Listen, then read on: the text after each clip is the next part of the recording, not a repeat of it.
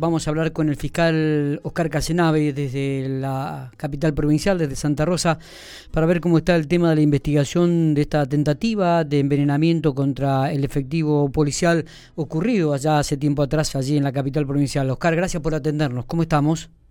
Hola Miguel, ¿cómo estás? Buen día para vos y tu audiencia. Bueno, muy bien, todo bien. Bueno, eh, ¿en qué instancia estamos ya de esta investigación que se está llevando a cabo sobre Janina Coronel por un supuesto envenenamiento de su pareja Oscar?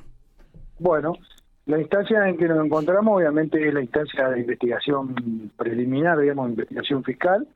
Eh, ya estamos próximos a cerrar la etapa de investigación para, obviamente, formular todos los demás actos procesales que hagan que que pasemos a la instancia para fijar el debate horario público.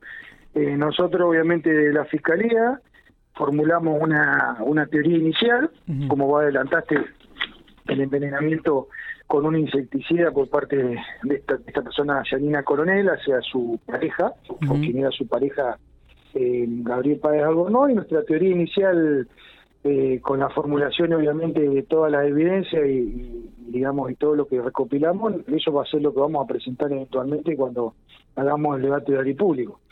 Eh, digamos, eso es lo que estamos digamos terminando la parte preliminar si se le puede de, investigación. Está bien. Está Donde cada una de las partes obviamente propone su digamos sus versiones de los hechos y cada una de las partes propone elementos digamos probatorios para después hacerlo valer en la instancia del debate, que es donde en definitiva se descubre toda la verdad y, se sale a la luz todo lo que, lo, que sucedió, ¿no? Está bien. Páez, Albornoz, que es el efectivo policial, ya fue dado de alta, está recuperándose normalmente y bien. Eh, hace unos días fue dado de alta, por suerte, digamos, su situación médica y clínica es muy favorable. Este, bueno, obviamente afrontando el proceso penal como corresponde, con obviamente con el acompañamiento de la fuerza policial, obviamente a través de, del servicio de, servicios sociales, digamos, con el acompañamiento por parte de su obra social también para para acompañarlo terapéuticamente, bueno, o sea, avanzando en la recuperación, ¿no? Obviamente tengamos en cuenta que estuvo al borde de la muerte y no es poca cosa eh, salir de eso, ¿no? De estar en terapia varios días, obviamente recuperar, encontrarse con la situación procesal, digamos, con el proceso eh, obviamente cómo está, bueno, un montón de situaciones, obviamente, que, eh, digamos, lleva su tiempo de entendimiento. ¿Qué pasa con el planteo de que hace Janina Coronel de la situación de violencia de género? Eso es un tema, obviamente, nosotros en la primera audiencia, que tomamos conocimiento de, cuál iba a ser, digamos, o, por qué podría haberse desarrollado el suceso. Obviamente nosotros partimos de la base de que tenemos una persona imputada y que nuestra versión de los hechos va por ese lado. Eh, en la primera audiencia, como te decía Miguel, se planteó, eh, digamos, por parte de la defensa técnica, de la anterior defensa, que era el doctor Rodrigo Villa, que dentro de la pareja eh, habría eventualmente un proceso de ciclo de violencia eh, correspondida con la con la ley digamos de protección integral de, de, personas este, mujeres en estado de vulnerabilidad. Eh, digamos, eh, un proceso de violencia que siempre nosotros recatamos que no solamente tiene que ver con el ámbito delictual, con el ámbito penal, ¿no? Puede haber otro tipo de violencia que es psicológica, la violencia económica, bueno, un montón de tipos de violencia que se daban aparentemente en el marco de esa, esa pareja. Eso fue lo que formuló originariamente. Fiscalía, obviamente, digamos, en la obligación que tiene en ser el primer funcionario público que toma conocimiento, esto digo, primer funcionario público, porque no había en otros estratos, digamos, ni administrativos ni judiciales, algún tipo de, digamos, insinuación de que haya habido eh, violencia de género, ¿no? Entonces, obviamente, como yo, como funcionario público, tomo actualmente eh, esa manifestación por parte del abogado defensor, se piden todos los informes a las oficinas, digamos, creadas a tal efecto, sí. Violencia doméstica, las oficinas de atención, digamos, de las diferentes municipalidades, la Dirección de Política de Género, la Secretaría de la Mujer, las unidades funcionales de atención de niños, niñas y adolescentes, la misma comisaría quinta de Toay, porque el domicilio de ellos es en Toay. Bueno, se piden muchos informes para, obviamente, esta postura defensiva que trae al momento, de, digamos, de la imputación de cargo, se tenga por acreditada o no, obviamente. Está bien. Eh, y eso eventualmente, como para cerrarte un poco la, digamos, la, la, pregunta tuya, eso eventualmente van a ser formulaciones que se harán en el debate, que serán tendrán que ser objeto, obviamente, pues, de prueba. Eh, obviamente traigan testigos que así lo meriten, informes previos al hecho de que ha habido un ciclo de violencia.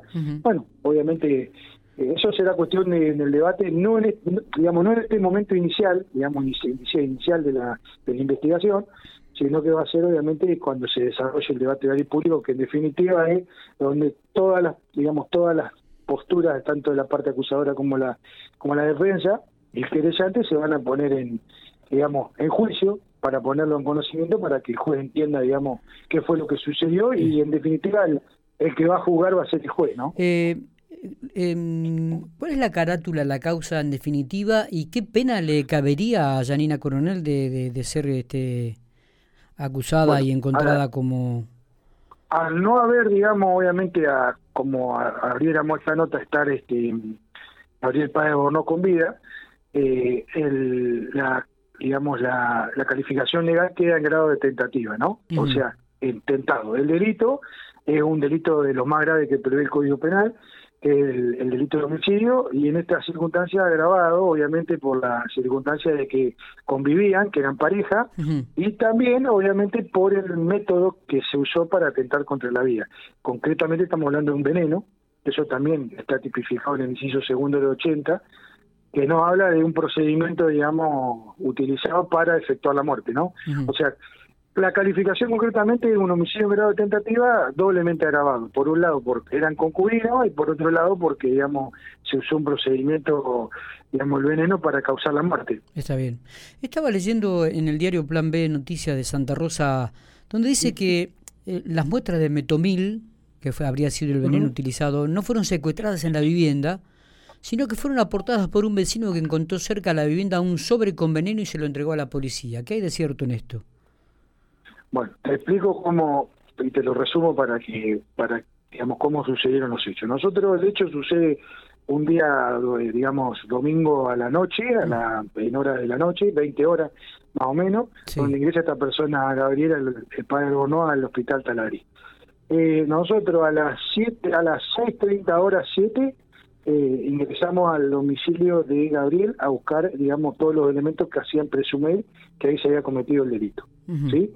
Eh, entre, o sea, como es de público conocimiento y ha salido en los medios de comunicación, el envenenamiento, digamos, se produce por el consumo de una sustancia, digamos, licuado, que eventualmente había sido preparado por este, una, obviamente, una licuadora, y valga la redundancia. Eh, cuando ingresamos a la mañana, eh, secuestramos todos los elementos de interés que la licuadora, digamos, eh, todo lo, como con que había sido preparado eventualmente, y no encontramos dentro de la casa, dentro del inmueble, nada quisiera presumir que hubiera, que hubiera tenido contacto con algún insecticida o algo. A las 24 horas, digamos, hay un llamado telefónico a la seccional quinta, a las 24 horas de derecho, donde nos avisan que en la casa de un vecino habría eventualmente algún elemento que no era propiedad de ese vecino, ¿no? En el fondo de la casa. Sí. Obviamente se procede al secuestro y se encuentra esto que vos decís, un sobre, digamos, un sobre y, otros elementos que eran relacionados con, con, con insecticidas. Eh, pero, digamos, la mayor carga probatoria que nosotros andamos y que vamos a ir por ese camino es que en la licuadora habría altos niveles de, digamos, eso está probado, está subido al sistema, es una pericia que realiza la Agencia de Investigación Científica y que hay altos niveles de, este producto que nosotros, que vos nombraste, que es metomil. Claro. Eh, bueno, y obviamente en el momento procesal oportuno nosotros haremos un silogismo que se llama un silogismo práctico donde vamos a ir concatenando cada uno de los hechos que nos van a dar, por cierto, la autoría por parte de esta persona, Está Coronel. Está Reitero, Miguel. Esa es nuestra postura acusatoria. Ojo, es la postura, digamos, que nosotros vamos a mantener eventualmente en el juicio y que vamos por ese camino. Está bien. Obviamente, después se pueden abrir varios paréntesis de parte de la defensa que pueden aportar otros elementos que también pueden ser tomados, ¿no? Está, está perfecto. Bueno, y entonces, ¿esto ya sería eh, elevado a juicio a partir de qué fecha? ¿Hay una fecha determinada? Mira, nosotros, eh, no, no, no, nosotros estamos tratando, mañana hay una audiencia que es una audiencia pedida por la defensa de un reexamen de la medida de coerción que se viene sosteniendo, digamos, en el tiempo y obviamente al asumir una nueva defensa va a pedir un, pedir un reexamen, obviamente, de, una medida de coerción. Ya se encuentra con un arresto domiciliario eh, por el momento en la casa con su hijo con una pulsera, ¿no? Una pulsera monitoreada por el SECOM. Eh, nosotros estimamos que, eh, digamos, fines de noviembre ya estaríamos en condiciones de elevar la causa a juicio por lo que estimamos, eh, eso ya queda una cuestión de agenda, digamos, la oficina judicial verá si lo fija este año o el año que viene. Está. Pero, Oscar, este, eh, ¿Coronel declaró ante ustedes, ante la justicia? No. Porque después algunos medios algunos medios han hecho alguna nota específicamente y ha dado algunos este, indicios. ¿Cómo toman esto? Eh, formalmente formalmente nunca hizo uso de la opción de la declaración en sede del Ministerio Público. ¿sí? Obviamente la declaración en sede del Ministerio Público implica que eh, donde digamos, una teoría, en una teoría defensiva, ¿no? Puede hacer propia una versión de los hechos que lo puede hacer y nosotros investigar esa versión. Todo lo que ha declarado es, como vos decís, mediáticamente, a través obviamente de, un medio de comunicación local, eh, y que ha hecho uso de ese derecho, digamos, de declarar mediáticamente hablando. Formalmente no ha venido ni a eso, ni lo ha hecho. O sea, lo puede hacer durante todo el proceso penal, eso que quede claro. Eh, si yo, por ejemplo, mañana decido ya llevar la acusación, ella puede venir y pedir derecho a declarar, puede declarar ante el juez de control, puede pedirlo en cualquier momento del proceso que, eh, digamos, ese derecho nunca se le va a, negar. Está bien. Eh, obviamente son declaraciones públicas, ¿eh? Claro. Que, digamos, son sus declaraciones públicas, están publicadas en un medio de comunicación sí. y son, no son informales dentro de un proceso penal. Perfecto. ¿Se le han hecho este, alguna pericia psiquiátrica tanto a Coronel como a Páez? Eso se hizo, sí, efectivamente, eso se pidió también en la primera audiencia. Se le hace una pericia psiquiátrica, digamos, de, digamos, de rigor, de formalidad en el proceso penal. Se le hace siempre a la víctima y al victimario, obviamente se le hacen sendas pericias como para acreditar determinado hecho, eh, digamos, y que está previsto en nuestro código procesal, obviamente. Y sí se han hecho, te lo confirmo que se han hecho pericias y que ya están subidas al sistema y son, para las partes son públicas ya. Está bien, digo, ¿y hubo algún este indicio, se puede conocer, si dieron... No, este, no, no. ¿Hay una demanda de tratamiento psicológico o psiquiátrico ninguno de los dos requiere? digamos no, son meramente formales. Las pericias, o sea, una es una pericia que se hace para la aptitud para estar dentro del proceso penal, que es la que prevé el 82 del Código Penal. Digamos, si una persona está apta o no está apta. Eh, y la otra es una pericia que se pide para, digamos, que la pide la defensa para ver si es una persona en grado de vulnerabilidad o no grado de vulnerabilidad, que lo hace, digamos, en orden del informe que existe, que también, digamos, se hace dentro de cualquier proceso penal que, que que esté asignado en un manto de violencia de género, se hace esa pericia. Eh, digamos, no son tampoco ni dirimentes ni conducentes para acreditar nada, digamos, son formales, son pericias, pericias formales que se hacen y, que eventualmente después, una vez que se haga el juicio, reitero, ahí se van a poner todas las, los, digamos, los canales, digamos, se va a poner toda la pizzería como para para tratar de acreditar por un lado el, hecho y por otro lado obviamente la defensa. Eh, Oscar, gracias por estos minutos, como siempre. Miguel, te agradezco y te mando un abrazo.